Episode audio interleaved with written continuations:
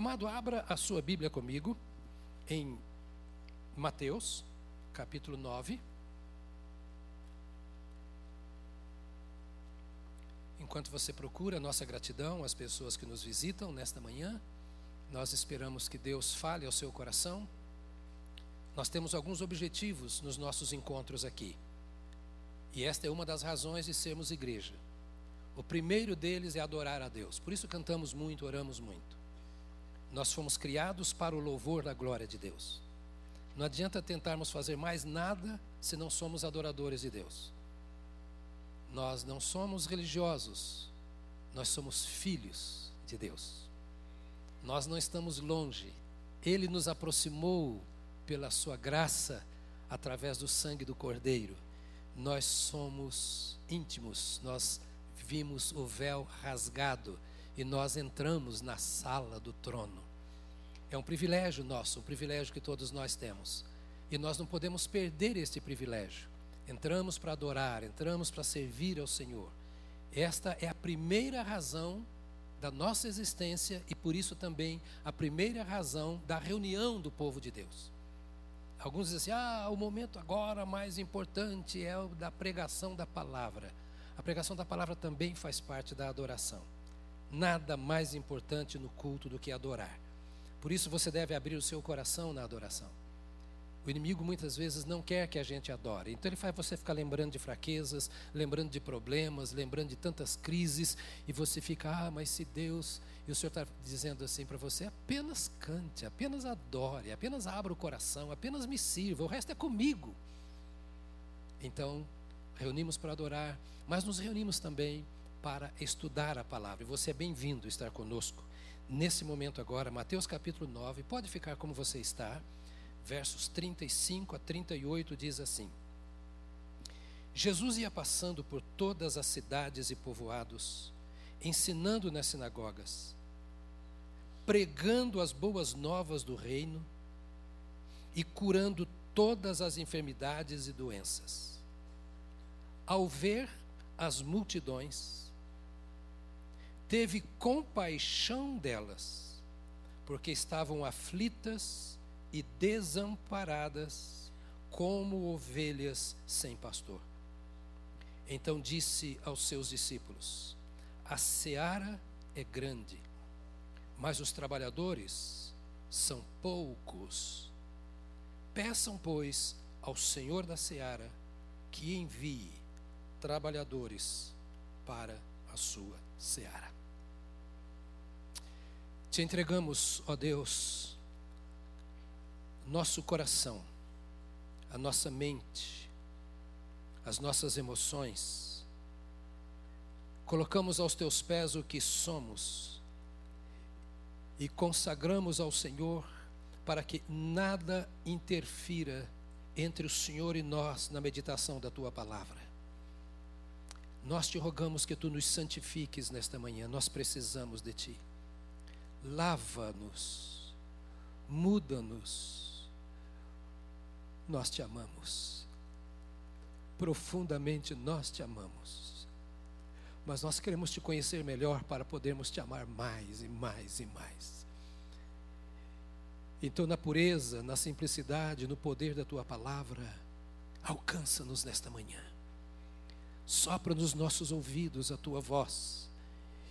Espírito Santo, aplica a cada um dos teus filhos aqui presentes aqueles que nos acompanham pela internet, aplica segundo o teu propósito para cada um a palavra desta manhã. Nos rendemos ao Senhor como filhos e como propriedade tua, em nome de Jesus Cristo. Amém. Amém. Amém. A gente tem conversado aqui muita coisa sobre o propósito de Deus para a nossa vida. É preciso que nos lembremos sempre de que Deus, na pessoa do seu Filho Jesus Cristo, é a razão, é o centro, é o objetivo da nossa existência. Fomos criados por Ele, à imagem dele e para a glória dele. O desvio no qual incorreu o ser humano fez com que Deus fizesse toda uma obra a fim de restaurar o seu relacionamento conosco e fazer valer aquele que é e sempre foi, é eterno, o propósito de Deus em relação à sua criação. Deus sempre quis andar conosco. O Éden mostra isso. Deus nunca quis o homem sozinho. Deus nunca quis a criação sozinha. Mas a separação causada pelo pecado provocou uma linguagem humana. Os teólogos vão sempre saber aqui que eu falo, porque eu sou humano, eu falo a linguagem humana, né? eu vou deixar a linguagem teológica, que ela é meio angelical. Né? Mas é, provocou no Senhor essa atitude de dizer: eu vou criar um novo modo para que o homem saiba que eu estou com eles. Como pai, Deus quer andar conosco. Então ele providenciou, diz a Bíblia, simples assim, que de uma virgem viesse o Verbo encarnado. E Jesus é Deus andando conosco. É bom repetir em todas as mensagens para que não nos confundamos. Jesus não é religião, Jesus é Deus conosco. É essa esse conhecimento que faz com que eu me santifique a Deus. É este conhecimento que faz com que eu consagre a minha vida inteiramente a Deus. Não há sentido em consagrar a minha vida a qualquer outro sem ter me consagrado a Deus. E Jesus vem com aquele nome de o Emanuel, o Deus conosco, o Pai da eternidade, o príncipe da paz. Ele é anunciado como Deus, porque gerado pelo Espírito Santo, nasceu o Verbo, como eu disse, encarnado, e Deus havia revelado a João, dizendo: João, aquele sobre quem você vira o Espírito Santo é o que batiza no Espírito Santo, e só Deus pode batizar no Espírito Santo. No dia de Pentecostes, se se lembram vocês, dissemos aqui que está lá em Atos, Pedro, no seu discurso, dizendo assim: que Jesus, tendo se assentado à direita de Deus, derramou isso que vocês viram agora, que era o Espírito Santo no dia de Pentecostes. Paulo olha para a igreja de Colossos e diz assim: em Jesus habita a plenitude da divindade. Não há nenhuma dúvida, segundo a revelação bíblica, de que Jesus é Deus. Diga para você: Jesus é Deus. Não quero te convencer disso, mas o Espírito Santo já mostrou isso a você. Jesus é Deus. Ele não é o grande mestre, ele não é isso, aquilo, aquilo outro, ele é Deus. Jesus é Deus andando entre os homens. Jesus é o céu que desceu à terra. Jesus é a manifestação do poder da Trindade. Jesus é a revelação do que Deus quer fazer entre os homens. No texto que nós lemos, nós encontramos o Senhor Jesus num grande movimento, era muita coisa. Eu leio, eu fico cansado.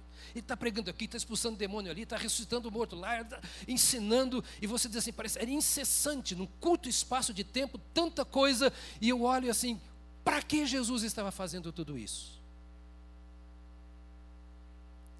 Para que todos soubessem que a obra de Deus estava acontecendo na terra.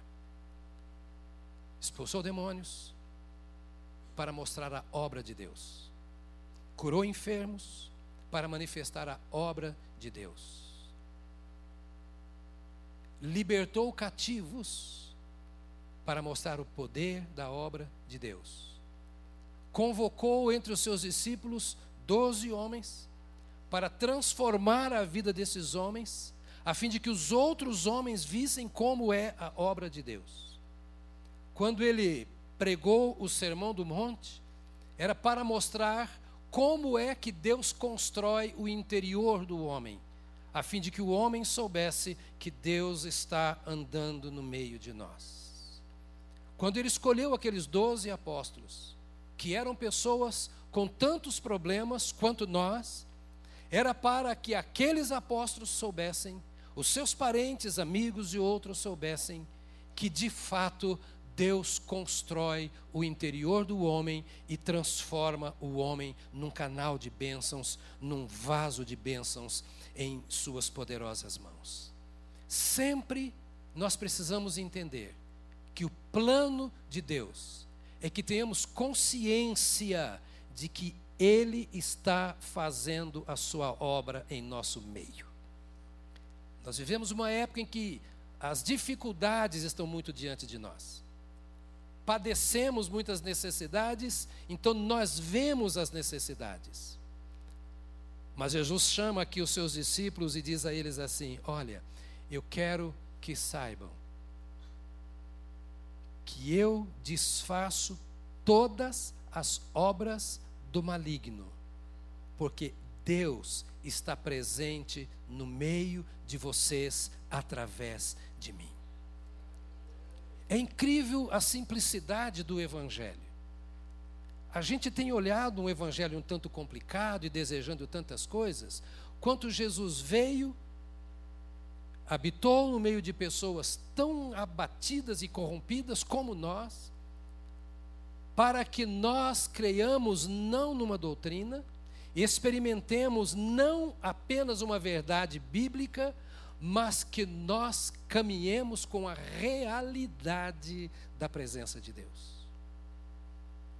Por isso Jesus falou assim: olha, se eu expulso demônios, é pelo dedo de Deus que eu expulso demônios. Nós precisamos ter uma consciência individual e uma consciência como igreja de que o maior projeto de Deus é que o mundo saiba que Ele está presente aqui. E saiba não com a sua mente, mas saiba por ver as obras de Deus na terra. Ele chama os seus discípulos e mostra o que está acontecendo ao seu redor e diz assim: Quero dar a vocês uma visão clara do que é o mundo. Eu quero dar a vocês um propósito de vida. Quero que vocês entendam por que é e para que é que eu salvei vocês. Olhem ao seu redor. Está aqui no texto que nós acabamos de ler. Olhem ao seu redor. A multidão que está desgarrada, errante, como ovelha que não tem pastor, sofrendo, abatida, porque não tem quem as socorra. E eu chamei vocês com um único propósito. Chamei vocês para que vocês saibam que o Deus que está presente através de mim, quer usar vocês como eu estou sendo usado pelo poder do Espírito de Deus que habita em mim. Todos aqueles discípulos estavam acostumados à religião. Todos tinham o seu culto judaico. Mas o Senhor estava interessado em outra coisa. Ele estava interessado não apenas um culto formal. Ele estava interessado num povo que se mobilizasse como instrumentos de Deus na face da terra. A libertação de Jesus, o perdão dos nossos pecados, a salvação que nós recebemos em Cristo, segundo o que ele mostra para os seus discípulos aqui, transforma cada um dos salvos em um instrumento de poder, Cada salvo é uma manifestação viva da presença, da ação, da obra de Deus na face da terra. A finalidade do crente, segundo Jesus, não era se reunir e não era apenas aprender.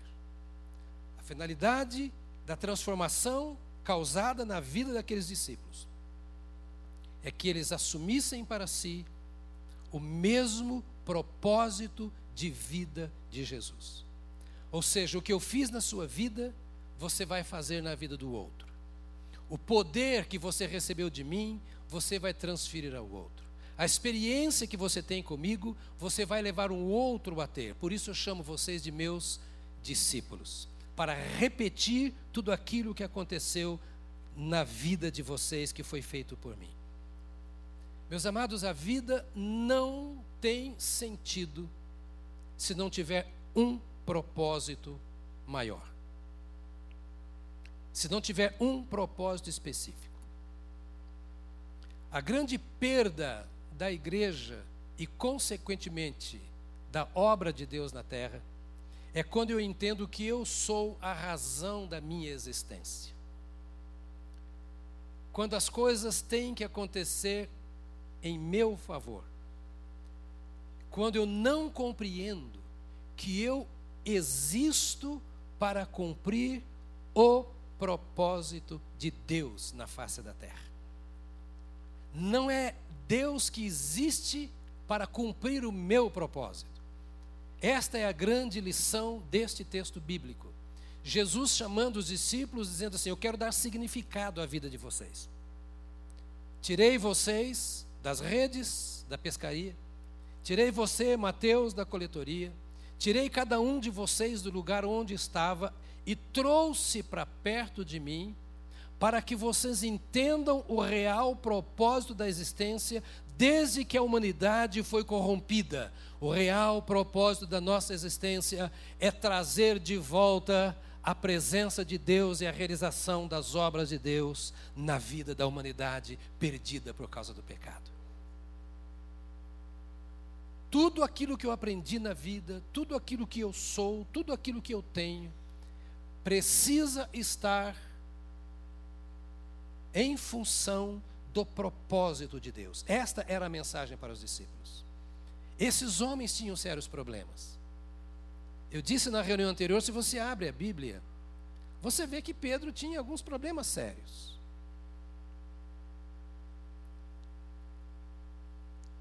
Era um homem que chegou a dar espaço, inclusive, ao diabo. Jesus disse: para trás de mim, Satanás. Depois de apóstolo, ele teve algumas dificuldades, você lê na Bíblia, inclusive éticas. Paulo era um homem extraordinariamente mudado por Deus, mas teve dificuldades sérias. Embates, você lê no Novo Testamento, embates na igreja.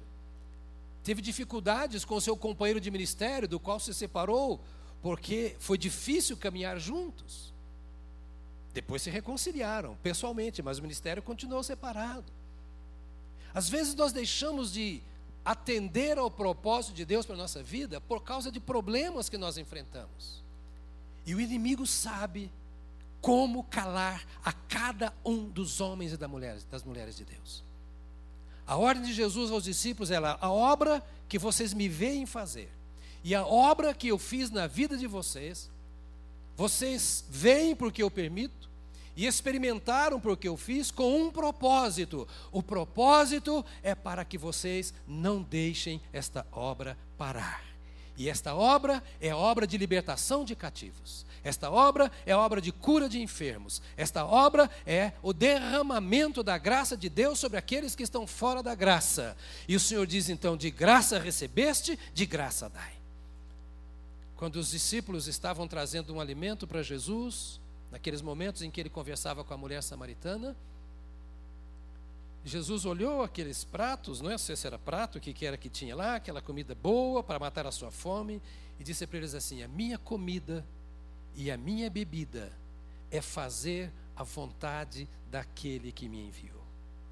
Certamente eles não entendiam muita coisa, porque olhavam para si, mas como é que nós podemos estar tão inseridos assim? Como é que eu posso ser uma manifestação da obra de Deus na terra? Como é que eu posso expulsar demônios?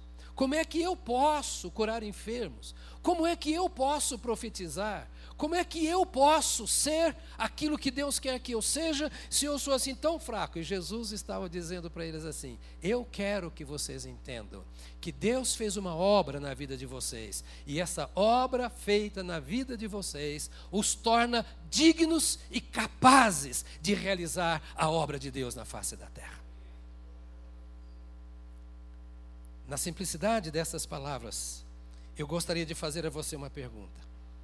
Pergunta que todos nós devemos fazer todos os dias, sempre. Qual é a finalidade específica da minha vida na Terra?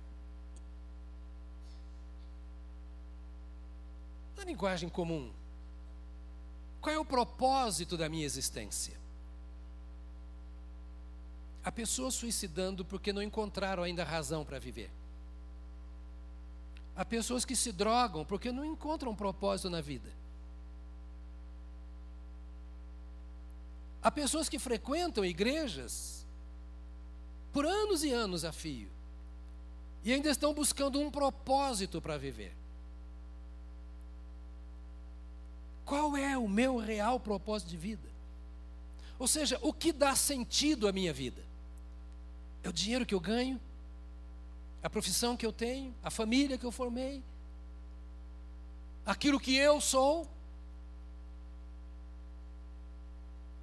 O que impulsiona as minhas orações? Hoje você está aqui para uma entrega, querido. Que privilégio Deus estava dando àqueles homens, dizendo: Eu estou chamando você e dando a você o privilégio de ser um instrumento nas minhas mãos, para que Deus, que habita em você, possa caminhar entre os homens e fazer a obra que Ele quer fazer na vida dos homens, porque os homens precisam desta obra. No dia em que Jesus Cristo começou esta operação de poder em sua vida, o objetivo era fazer com que o Espírito de Deus se mova no seu interior e a partir do seu interior, no meio das pessoas com as quais você convive. Olhamos alguns países e nós vemos o quanto eles já perderam dessa graça e dessa simplicidade. Olhamos algumas igrejas que muitas vezes também estão cheias e vemos que a igreja depende totalmente do púlpito. E quando vai lá para fora, passa a semana como se Deus tivesse que fazer a sua obra através do Espírito Santo, sem me usar. Mas eu gostaria nesta manhã de deixar claro ao seu coração, firmado em seu espírito, Deus quer andar no mundo e fazer a sua obra através de você. A partir da obra que ele fez em sua vida. Ele precisa e quer te levantar.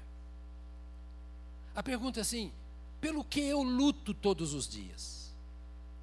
Eu vejo o mundo na situação em que se encontra e luto pelo quê? Para suprir as minhas necessidades ou para a transformação do mundo. Jesus me chamou para quê? Para que eu aprenda a orar, para que eu conheça a Bíblia, com que objetivo? Deus, nesta manhã, com certeza, à luz desse texto, quer fazer no seu coração o que fez com aqueles seus discípulos. Pedro, João, Tiago, com sua empresa de pesca. Que herança você quer deixar na terra? Meu irmão, você que é médico, advogado, professor, pastor, empresário, dona de casa, que herança você quer deixar na terra? Jesus Cristo veio para dar à humanidade aquilo que nós não conseguimos imaginar. E ele entrou em sua vida e transformou o seu coração, para que você queira que a terra herde aquilo que Deus tem por herança a todos aqueles que nele confiam. Outra pergunta é o que eu quero levar para a eternidade. Quanto dinheiro você quer levar para a eternidade? Quanto conhecimento você quer levar para a eternidade? Quanta experiência você quer levar para a eternidade? Tudo isso que Deus tem te dado aqui é para que você plante para a eternidade. E a única coisa que você pode levar para a eternidade é uma outra vida, é uma outra pessoa. Se tem conhecimento, usar o seu conhecimento para isso. Qualquer recurso que você tenha, Deus lhe deu porque Ele quer andar usando estas coisas na terra para que você seja um agente de transformação da sociedade a qual nós pertencemos. O meu propósito e o seu propósito deve ser o propósito de Deus para toda a humanidade. Esse é um privilégio nosso. Porque se nós olhamos para nós mesmos como somos, nós vamos dizer assim: quem sou eu? Para que seja um instrumento por meio do qual Deus realize a sua obra na terra. Se nós olharmos os nossos sonhos, nós vamos dizer: os meus sonhos estão muito longe destes sonhos de Deus. Mas se nós ouvirmos a voz do Senhor Jesus, que diz: segue-me, nós não vamos ser apenas membros de igreja, nós não vamos ser apenas líderes numa igreja, nós vamos ser a ação de Deus na terra. Nós vamos influenciar pessoas, nós vamos influenciar comunidades nós vamos provocar transformação de famílias. Aí nós poderemos influenciar o mundo em todas as suas ordens, seja na economia, seja na política, em qualquer espaço. Mas antes de tudo, nós precisamos nos esvaziar como fizeram esses homens. Alguns deles tiveram que deixar tudo e parece que esse não é um bom convite para um culto dominical. Dizer, deixa tudo. Deixa tudo. Mas eu quero terminar esta fala perguntando a você: você entende o propósito de Deus para a sua vida? Você entende que Deus quer caminhar não apenas com você, mas por seu intermédio na terra onde você estiver. Você percebe que a obra que Deus começou na sua vida foi exatamente para transformar você de um pecador em um pescador? É quase igual, mas é muito diferente. Porque antes, como Pedro, você era aquele que, quando falava de Deus, falava de Jesus, falava das coisas do reino, você falava: arreda-te de mim, por... arreda de mineiro, né? Afasta de mim, porque eu sou um homem pecador. E o Senhor foi lá e pegou você no seu barco da vida, e trouxe você para perto, e te marcou com a presença dEle, é a obra de Deus na sua vida. Ele te deu um cala-boca, sabia? Para de reclamar que você é pecador. Para de reclamar das coisas que te limitam. Olha o que eu fiz na sua vida. E foi apenas o começo para que os outros vejam isso e para que você seja imagem de Deus andando na face da terra. Deus não precisava transformar a mim e a você em imagem dele para nos levar para o céu, porque o céu é todo de Deus. Deus precisava transformar a minha e a sua vida para que nós, à sua imagem e semelhança, possamos dizer aos nossos parentes e amigos exatamente isto: olha a obra de Deus aqui. Eu não podia ser o que eu sou, eu não podia experimentar o que eu tenho experimentado, eu não poderia conhecer a Deus e andar com Ele como eu ando, mas Ele entrou no meu mundo acelerado, no meu mundo bagunçado, e Ele pôs ordem na minha vida, deu paz ao meu coração, e eu posso hoje ser um representante de Deus na face da terra. Isso é para você. Isso é para você. Por isso, quando os discípulos estavam com um pouco de confusão lá, quem é o maior? Quem é o primeiro? Quem é o último? Quem pode, quem não pode? Quem sabe, quem não sabe? O Senhor Jesus falou assim: Até quando vocês vão perder tempo com isso? Por que vocês não aproveitam o tempo para viver aquilo que vocês são. Porque em casa, nós não mudamos o quadro e olhamos um para o outro dizendo assim: eu vou usar uma expressão só para você entender agora, tá? Só para você entender. Ô semideus, que bom que você está do meu lado. Por que, que eu estou dizendo semideus? Porque Deus está em nós. A verdade de Deus habita em nós. A graça de Deus habita em nós. E nós precisamos ver isso. E olhar o outro não como um adversário. Nos relacionarmos com o outro, seja da família ou de fora, não como um inimigo, mas olharmos uns para os outros dizendo: o quanto você tem de Deus para passar para mim o quanto eu tenho de Deus para passar para você. Para que os discípulos pudessem ser assim. Jesus disse para eles: Olha, vocês precisam ter uma boa visão da realidade. Verso 36 diz assim: Ao ver as multidões, teve compaixão delas, porque estavam aflitas e desamparadas como ovelhas sem pastor. Vou caminhando para finalizar esta meditação bem simples nesta manhã, assim. Com que olhos você vê a arquibancada quando você está lá vendo o seu time de futebol ganhar ou perder? Com que olhos nós vemos os atores na televisão e no cinema?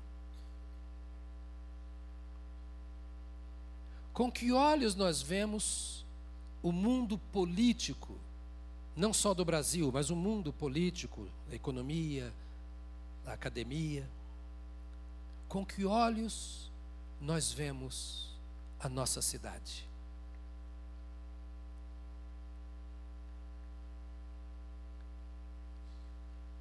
São os nossos clientes? São os nossos alunos? São os nossos companheiros de torcida. Está tudo bem, está tudo certo. Como o coração de Deus está em relação a estas pessoas. Olha para mim e preste atenção. A palavra do Pai aos seus filhos é esta: Você é semelhante a mim. Você tem a minha natureza. Você é meu herdeiro. Você é meu sócio. É assim que Deus olha para você. Você tem parte neste reino. É minha propriedade. É da minha família. Tudo está na Bíblia que eu estou dizendo para você. O que você vai fazer com isso? Como você gasta esse direito, essa liberdade, esse poder, essa herança?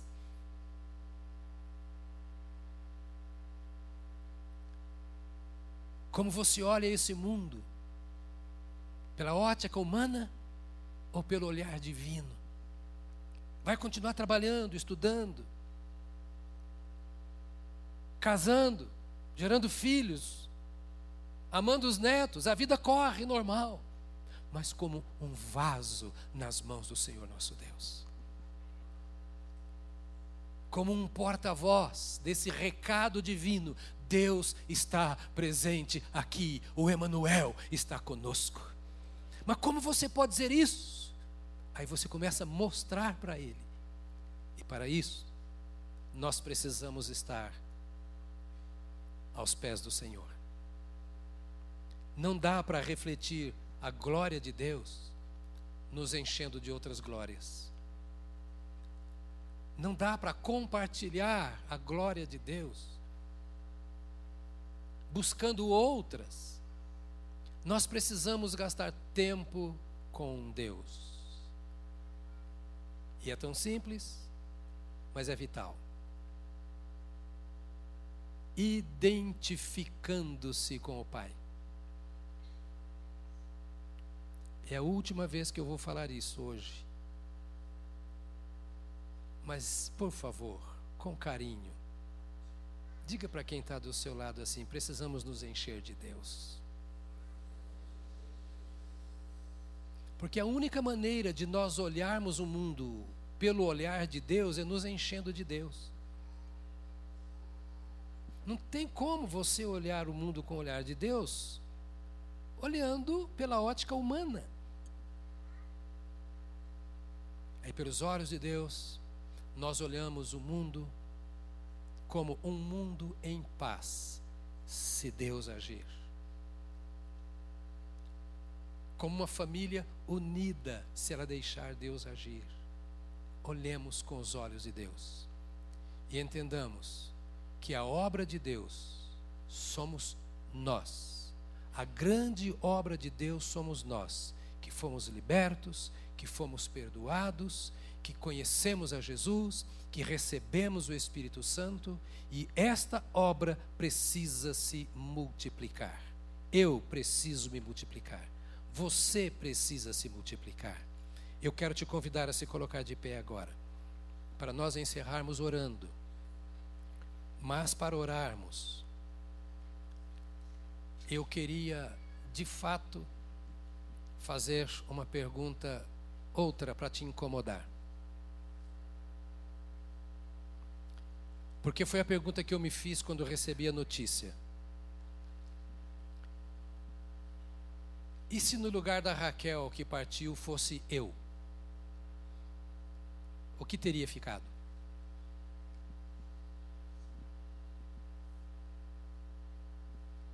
Olha para mim.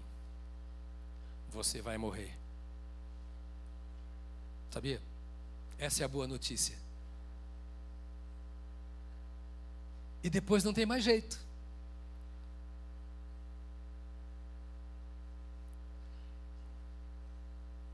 Alguém quase que fez.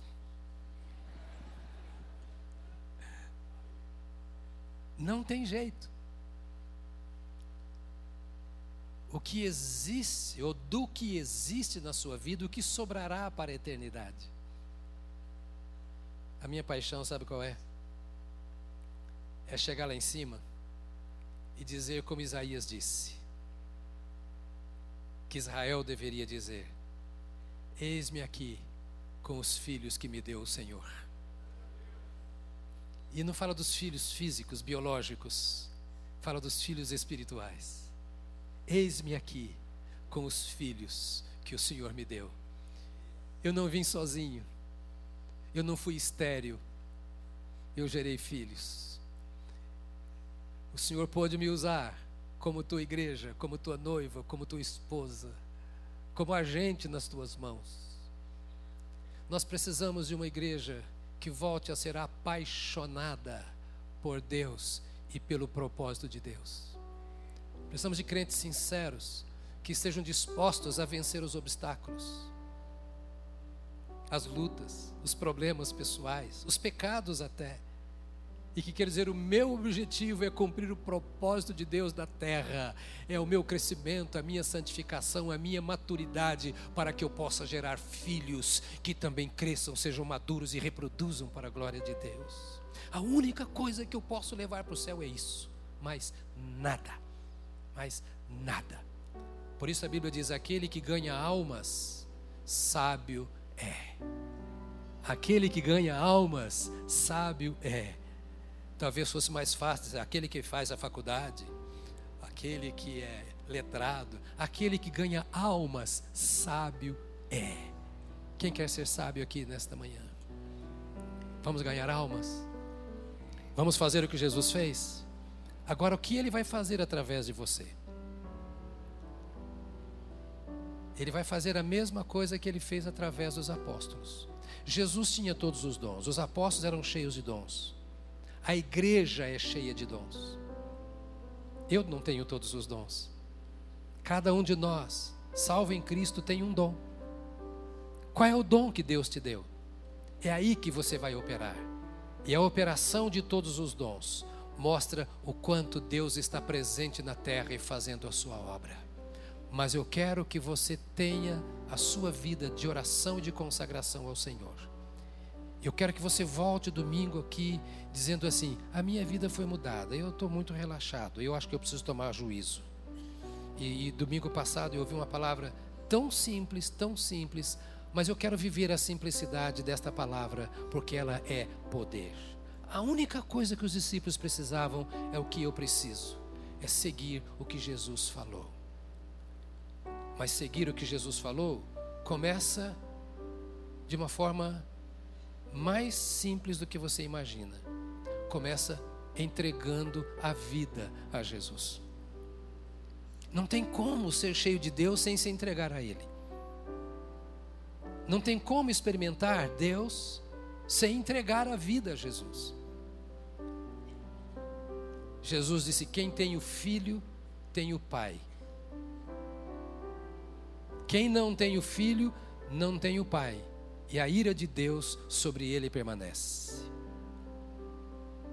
É isso que diz a Bíblia.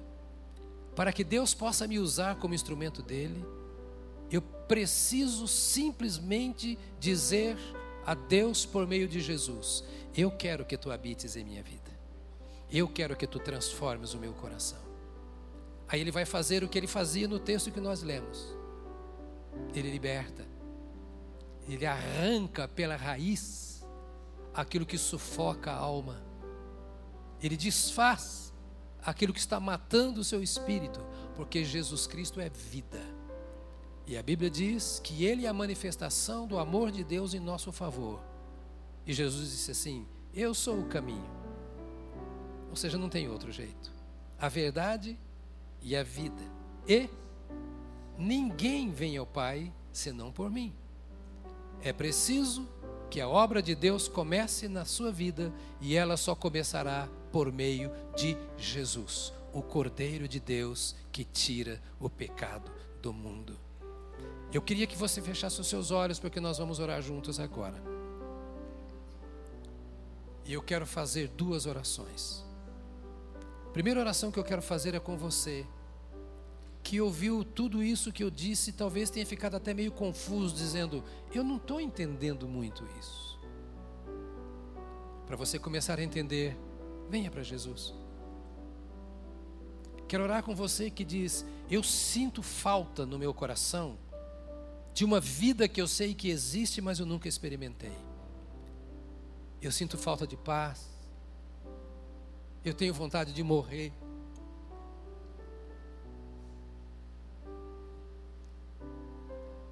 Já pensei em tirar a minha vida. Não vejo propósito na minha existência. Nunca experimentei nada de Deus, não tenho comunhão com Ele, até tenho dúvidas. Sou escravo de pecado. Mas nesta manhã, eu ouvi falar de um Jesus que muda a história das pessoas. E eu quero orar ao Senhor Jesus pedindo que Ele mude a minha vida.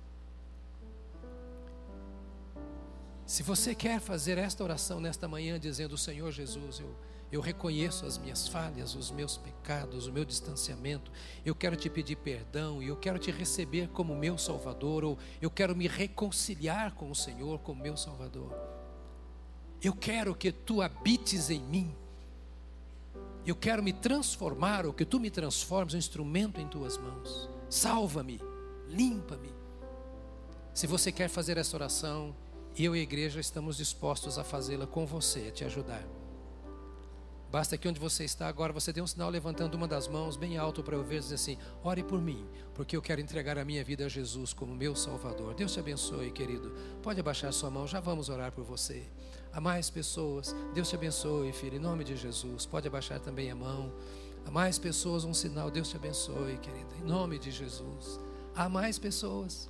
Levanta bem, Deus te abençoe, filho, em nome de Jesus. Vamos orar já.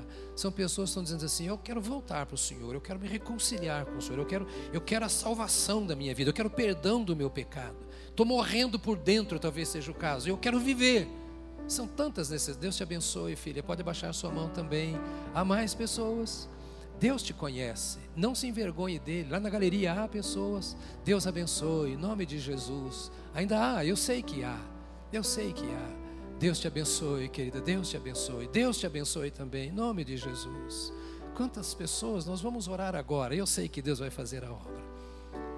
A sensação mais gostosa que eu tenho, desde o culto das oito, é de uma presença real do Senhor aqui. E Deus não precisa de muita coisa, Ele só precisa do meu coração. Só isso. Ele só quer isso, que eu me entregue, e o resto é com Ele. A Bíblia diz: entrega o teu caminho ao Senhor. Ao Senhor, a ninguém mais, ao Senhor. Confia nele e o mais ele fará. Aleluia, ele fará. Então nós vamos orar agora. E se você não levantou a sua mão, mas quer vir, você vem também. Eu queria que você que levantou a sua mão viesse até aqui. Eu quero abençoar você. A igreja vai estender as mãos abençoando você. Pode isto, pode vir. A igreja continua orando. Irmãos, esta é uma hora de muita luta, hein? Eu queria que você estivesse orando pelas pessoas que estão vindo, e talvez até por pessoas que deveriam vir e ainda não vieram, para que o Senhor traga, porque Deus vai fazer aquilo que Ele sempre faz: Ele liberta, Ele perdoa, Ele salva. Se você não levantou a mão e quer vir, dizendo: Eu quero entregar minha vida a Jesus, eu quero me reconciliar com Ele, vem lá da galeria, isso pode descer, a gente vai esperar. Nós só temos pressa que você venha para Jesus. O almoço fica para depois. Né? Então, mas nós queremos de fato é que você experimente o Senhor Jesus, que você experimente. Queria ver a igreja orando. Comece a orar. Ainda há gente para vir. Não se constrange. Deus quer levantar você. Talvez a casa seja uma bagunça e você diga assim: eu queria ter um meio de resolver o problema. Nós não resolvemos problema de ninguém, só Deus resolve. A melhor maneira é levar Deus para casa. E a maneira de levar Deus para casa é levando Deus em nosso coração, na pessoa do seu Filho Jesus Cristo. E é aí que as coisas começam a acontecer, não é? Elas podem acontecer na sua vida também. Glória a Jesus. Isso, pode vir. Ore, irmãos, tem gente vindo ainda. Ore. Diga, Senhor, vai orando assim. Espírito de Deus, opere nesses corações, opere nessas vidas, transforma. Faz agora que a obra de salvação se complete.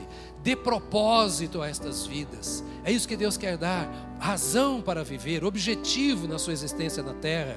O Senhor quer dar poder para transformar e começa assim, com a nossa entrega ao Senhor Jesus Cristo. Aleluia, aleluia. Pode estender sua mão bem alto para cá, meu irmão que está no banco. Vamos orar por essas pessoas agora. Eu vou orar com vocês aqui que estão na frente.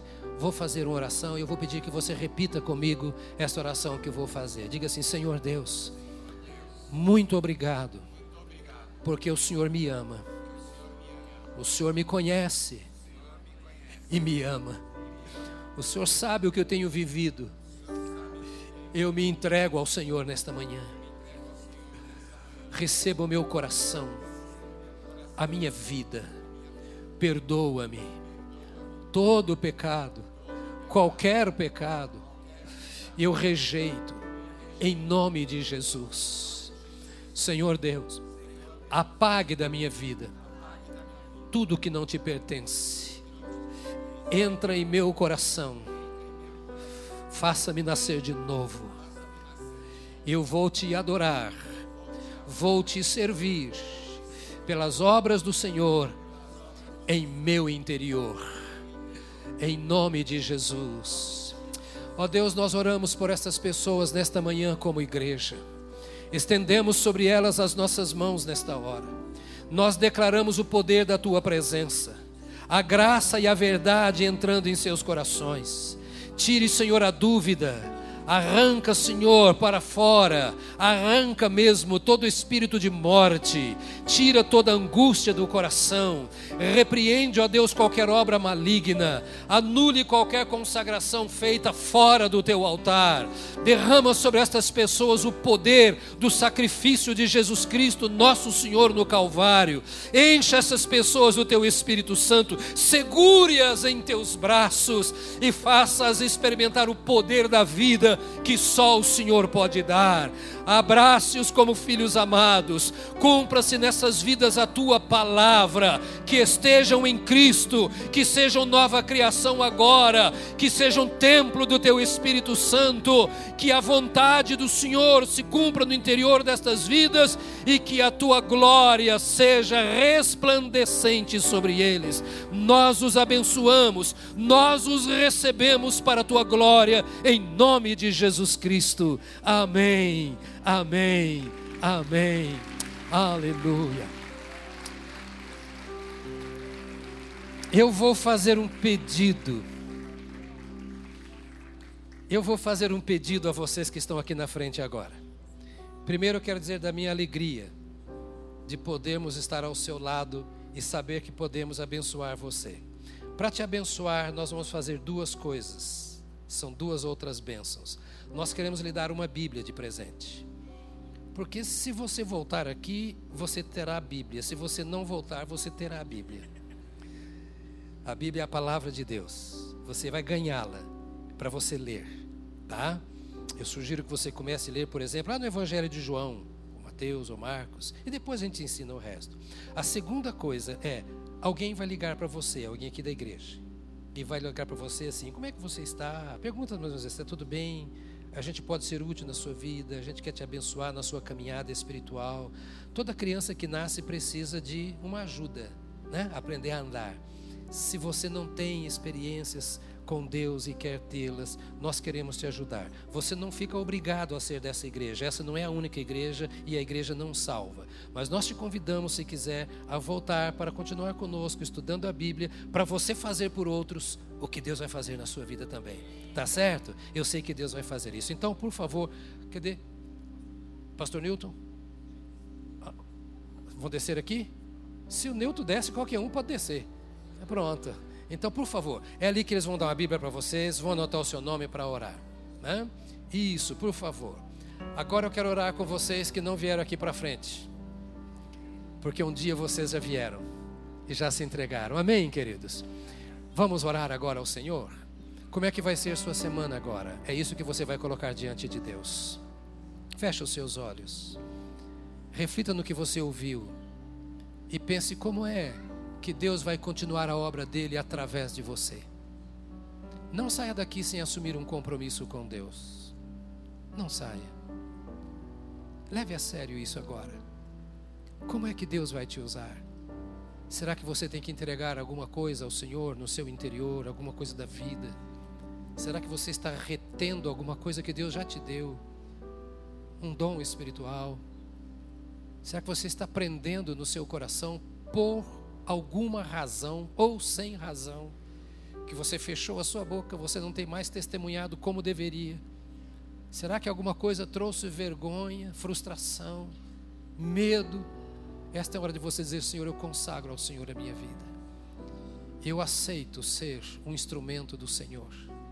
Eu aceito ser um vaso através do qual o Senhor anda na face da terra. Eu quero ser esse depósito da tua presença e quero compartilhar a tua presença com os outros. Senhor, nós sabemos que o mundo não será mudado se nós não agirmos. É tão simples. Senhor, nós sabemos que tu nos levantas como os teus profetas, os teus mensageiros, como sal e como luz. Aqui estão os teus filhos, as tuas filhas, homens e mulheres redimidos pelo sangue do Cordeiro que tu enviaste. E tu fizeste isto, Senhor, para que essas lâmpadas resplandeçam para que este sal salgue, para que estes profetas profetizem, para que essas bocas anunciem as boas novas da salvação, Ó Deus, em nome de Jesus, dê-nos essa paixão que moveu o teu coração ao ponto de enviar o teu filho. Enche o nosso coração desse desejo de ver o mundo redimido, de ver a nossa sociedade transformada pelo teu poder. Toma, Senhor, do mais simples até o mais douto desta casa e transforma-nos em chamas de fogo no poder do teu espírito. Renova os nossos dons espirituais. Ó Deus, em nome de Jesus, renova o poder do teu espírito em nossa vida. Dá-nos fome e sede de avivamento. Ó, dá-nos fome e sede de uma vida poderosa no teu espírito.